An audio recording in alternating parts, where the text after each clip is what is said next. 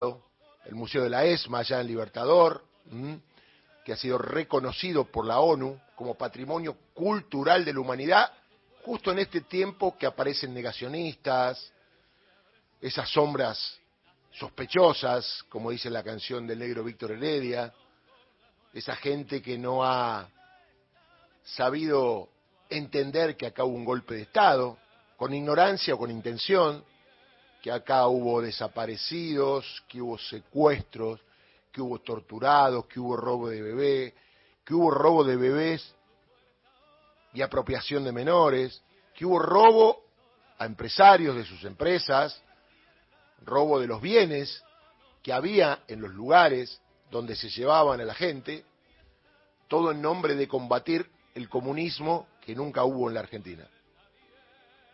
De movida el golpe de Estado. Lo más repudiable es el golpe de Estado que derrocó a un gobierno constitucional el 24 de marzo de 1976. Por eso brilla el Museo de la Exma por toda la lucha que tiene adentro. Yo le contaba que el otro día fui eh, porque tuvimos una reunión con Pitragala, un poco nos contaba esto, y unos cuadernillos que van a salir ahora acerca de el tratamiento y la persecución de la lucha permanente por los juicios, por difundir el tema del respeto a los derechos humanos, campañas contra el odio, para la inclusión de todo el pueblo argentino en el entendimiento de lo que pasó en la violación de derechos humanos, y la verdad que la sensación que me llevé cuando fui, porque recorrí por afuera, no hice el recorrido que puede hacer uno en el museo, vi esas caras, esas fotos de compañeros, compañeras, que no sabemos dónde están, que no hay un lugar para tirarle una flor, y todo lo que sufrieron sus familiares, sus amigos, toda una generación diezmada que hubiesen sido dirigentes entre los años 70 y 90, seguramente de la Argentina, en cuanto a las edades que tenían las personas que la dictadura asesinó. Y uno no podía entender lo que me pasaba porque ahí también está el avión tétrico, que parece un ataúd gigante de las Fuerzas Armadas, donde iban las personas que eran arrojadas al mar, previo a aplicarle pentotal. ¿Mm? Lo más sangriento, lo más terrible, lo más miserable del género humano. Y digo que salí con esta sensación. Qué suerte que la mayoría quedamos vivos. Estamos vivos.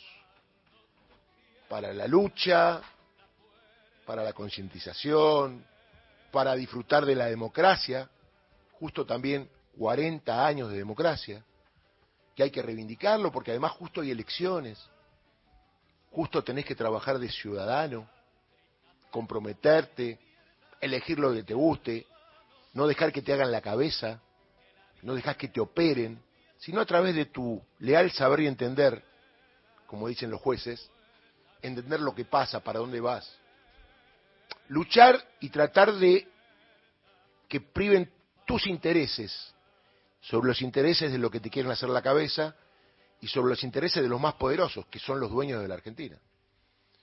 Acá ayer decía Gustavo Campana que la desocupación es muy baja, 6.2, una de las más bajas de la historia. Sin embargo, la situación económica no es buena. Estamos viviendo un momento donde hay muchos asalariados que no llegan a fin de mes. Antes el tema era que no tenías salario, por lo tanto no podías llegar ni a mitad del mes. Ahora tenés salario muy bajo y por eso no llegás a fin de mes. Esto hay que revisarlo.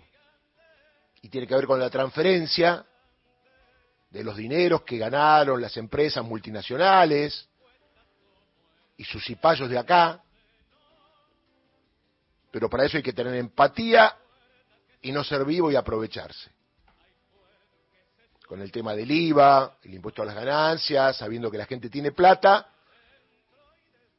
algunos delincuentes quieren remarcar precios. Y así no va. Porque el gobierno hace lo que puede, cualquier gobierno, y estos tipos que siempre van a ganar plata, siempre van a dar plata. Y la excusa que te ponen, esto lo quería explicar, bueno, que con este tema ellos pierden plata. No pierden nada, es el Estado el que les va a pagar. Y en todo caso el Estado es el que pierde. Ellos siempre que ven que la gente va a tener plata, te aumentan. Y atenti que usted tiene el derecho de denunciar a las personas que no tengan postnet para la tarjeta de débito. Es obligatorio. Lo digo porque me ha pasado y he leído que hay gente que dice, no, yo no tengo postnet porque no me conviene. Ojo, también está en usted no comprarle. Ahora, si usted va y le compra a alguien que viene todo en efectivo, que ni siquiera le da una factura, un ticket, está evadiendo esa persona. Vio que usted va y dice el carnicero amigo, bueno, ¿cuánto es? Dos mil pesos. ¿Y de dónde usted dice, bueno, me voy? Te hizo un descuento. Pará, el descuento que te hizo a vos es lo que está robando el Estado. ¿Está bien? Porque al no facturar, no paga el IVA tampoco. Digo, hay un montón de lugares, no sé ahora, pero hace un tiempo, en los supermercados chinos no había, era todo efectivo, efetín, efectivo. ¿Mm? Te decían efectivo, efectivo, no tarjeta no, tarjeta no. Me dijeron que en los últimos tiempos, yo hace mucho que no voy a un supermercado chino, hay tarjeta. ¿Mm? Yo normalmente tengo efectivo y pago con efectivo, porque a veces no ando con la tarjeta. Hasta antes de esto, ahora uno anda con la tarjeta. Eh, pero ojo con esto, por eso cualquier medida que se tome, cualquier gobierno que gane, si no entendemos que los intereses están para el lado de los más poderosos, no vamos a entender nada. ¿eh? Que no sea esto una migaja, que sea el comienzo de algo que sirva para abrir mentes y que no solamente el IVA, no solamente ganancias, sino también algo que está en la Constitución, participación de los trabajadores en las ganancias de las empresas. No lo digo yo, hay una empresa de neumáticos, acá sacamos al CEO de esa empresa, donde de cada venta que se hace hay un porcentaje que dos veces por año le liquidan a los trabajadores. Más producción, más trabajo, más ganancia para la empresa y más ganancia a los trabajadores. Claro, usted me dirá, Darío, pero ¿cómo voy a entender esto si hay un partido político que gobernó acá durante cuatro años y que sus ideas gobernaron en otras épocas tristes de la Argentina, como es Juntos por el Cambio, que en el Congreso de la Nación donde lo ve todo el país, donde salen los diarios, no está de acuerdo con que los trabajadores tengan más plata en el bolsillo. O sea, Juntos por el Cambio ha votado, en este caso y siempre, contra los trabajadores. Y en la Argentina hay millones de trabajadores, los registrados y los no registrados. A lo mejor los no registrados dicen, bueno, los informales, no me importa porque yo no tengo registro, pero un día vas a tener laburo está bueno que no pague ganancias. Tenés que mirarlo así. O porque vos nunca tuviste laburo en blanco, pensás que nunca lo vas a tener. La idea es ir por más trabajo en blanco, no ir por más trabajo en negro, que es lo que quiere Juntos por el Cambio. Entonces, lo decía ayer, hay un millón de trabajadores que con los 15 salarios mínimo vital y móvil no van a pagar más, un millón setecientos mil, y cada uno de ellos debe tener esposa e hijos. Entonces, ponele cuatro en principio de promedio, los que tienen relación de dependencia. Y son cuatro millones de personas. Y de esas cuatro millones de personas, ¿alguien va a votar ahora en las elecciones a un partido que no le quiere sacar el impuesto a las ganancias? Digo esto como digo mucho más. O la sociedad argentina que salió a la calle por el 2 por 1 reivindicó los juicios y castigos, hizo marchas y hace marchas todos los 24, multitudinarias, las marchas más importantes de la Argentina, va a votar a gente que apoya a los militares, habla la teoría de los dos demonios, especulan con indultos o con mutación de pena. O el pueblo argentino, que ya vivió la fantasía del uno a uno con Carlos Saúl Menem, va a votar el verso de la dolarización que no va a haber y que después lo van a dejar en el poder a alguien que dice cualquier cosa como eslogan, aprovechando el enojo, teóricamente instalado, de la gente. No se puede votar cualquier cosa porque estás enojado. Tenés que votar algo que eventualmente vos puedas creer. Y la verdad es que se puede creer todos los días. ¿eh? Te caes, te levantás. Te caes, te levantás. Preguntale a tu abuelo, a tu bisabuelo o a tu viejo, si lo tenés. Ahora, si sos joven y te caes, me enojé. Uh, ¿sabes las cosas que pasamos nosotros? Los pibes de Malvinas, por ejemplo. Los que hicieron la colimba. Los que vivieron la dictadura, eran pibes, ¿eh? Estaban todos enojados y no podían hacer nada. Del 76 al 76 había muchos pibes enojados. Porque salías a la calle, te pedían los documentos, te decían que tenías el pelo largo, te llevaban a la comisaría, te verdugueaban. Si eras de clase media, zafabas. Si eras de clase baja, mmm, te la hacían pasar muy mal. Digo porque le pregunto a los que tienen mi edad, ¿quién no fue alguna vez detenido ilegítimamente siendo menor por la racia que hacía la policía y el ejército en cualquier lugar, en cualquier momento la calcular. A mí una vez me detuvieron en la estación Constitución, tenía 14 años, iba a la cancha, iba a La Plata a ver un partido. Tuvo que venir mi viejo a buscarme. Obviamente pidieron disculpas, pero mi viejo en ese momento trabajaba en Canal 13. Y si no trabajaba en Canal 13, porque hubo otros que se llevaron que yo no los conocía. No sé si se los entregaron a los padres. No estábamos haciendo nada, ¿eh? Con documento en la mano, todo. Apretarte. Eso fue la dictadura, porque algunos no tienen memoria. A ver, sentate con tu viejo, con tu papá, con tu tío, y que te cuente, viejo. Que te cuente. No todo pasa, aunque muchos dicen, por la situación económica. Hay que tener valores, hay que tener proyectos de país, hay que tener proyectos de soberanía, hay que tender bandera, hay que tener empatía. No va más esto de que acá se salva el que puede. Mira cómo no fue. Se salva el que puede, el que más tiene, el que mejor le va. Digo, te tenés que poner contento cuando un sector de la población mejora su poder adquisitivo. Y la verdad que te quieren instalar, pues yo no conozco a nadie, te digo la verdad, ¿eh?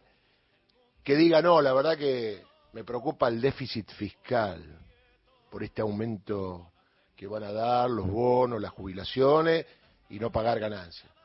Pregúntele a su alrededor si alguien dice eso. Te lo instalan los medios, ¿quién va a pagar el déficit? Que lo vamos a pagar nosotros también, obviamente. Pero en este momento la prioridad es un poco más de déficit que lo va a arreglar el Estado. Para eso votamos a los políticos, que son profesionales. ¿eh? Estaba pensando ayer que los abogados somos la casta de abogados. Y un día alguien puede decir, basta con la casta de abogados. Los periodistas somos periodistas. Y un día un loco puede decir, basta con la casta de periodistas. Los operadores son operadores, y un día un loco puede decir, basta con la casta de operadores. Los docentes son docentes, y esto ya ha pasado. Hay un gobierno en la ciudad que los ataca permanentemente. Basta con la casta de los docentes. Un día puede pasar que no le gusta la fuerza de seguridad, no le gusta la policía. Basta con la policía. Que haya policía privada. Ojo con ese discurso, ¿eh? Porque en todo caso todos pertenecemos a una casta si es que tenemos una determinada profesión. Los políticos tienen que ser profesionales. Y ser profesional desde el punto de vista político es haber militado desde joven, en una villa, en un barrio, en un comedor, y haberse puesto del lado del otro. Está el militante de la antipolítica, que es aquel que está del lado del poder. Muchos diputados que están sentados son economistas que se prendieron los partidos que representan esos intereses para ganar un cargo. Y además estafaron al televidente haciéndose columnistas independientes, bajando línea y ahora fueron candidato a gobernadora, candidato a diputado, candidato a diputada, candidato a concejal, candidato a intendente, le puedo hacer la lista. Usaron el medio televisivo sagrado donde uno ejerce el oficio de periodista, tratando de llevarle a la gente claridad sin ninguna intención. Claro está que cada uno tiene su opinión. Y los tipos te salen de ahí. La verdad a mí no me gusta los candidatos que salen de los sets de televisión. A mí no me gusta. Me gustan los que van a los barrios, trabajan con la gente. ¿Qué sé yo? No hay ningún cura de opción por los pobres que sea columnista, ¿no? Porque tienen vocación. ¿Qué sé yo? No conozco a ninguna señora, señor que maneja un comedor que quiera ser candidato. Porque, ojo, los que llegan desde la militancia a cargos públicos son los menos. ¿Sabe cuánta gente hay en este momento? Como el padre Ricky, que se está levantando para ir a buscar lechuga, tomate, zanahoria, harina, huevo, a manguear para que a esa gente que durante todo el día tenga un plato de comida. Claro, nosotros estamos en otra vorágine. Hacemos las cuatro comidas, nos desayunamos, nos bañamos, tenemos para lavarnos los dientes, tenemos hilo dental, tenemos ropa para vestirnos, y a lo mejor no vemos al otro. Hasta que no veamos al otro, el país no se va a arreglar. Porque cuando vos te vaya bien, tenés que seguir pensando en el otro. Y tenés que tratar que al otro le vaya como a vos. Y no por una cuestión de meritocracia, sino por un tema de igualdad de oportunidades, que es lo que falta en la Argentina. Así que ya estamos, hoy es 22, a un mes de las elecciones, es la hora de pensar, de participar. Mañana aparece Cristina Fernández de Kirchner, interesante, para ver qué visión tiene después de las pasos y en función de lo que se viene. Y sobre todo cómo ve el devenir.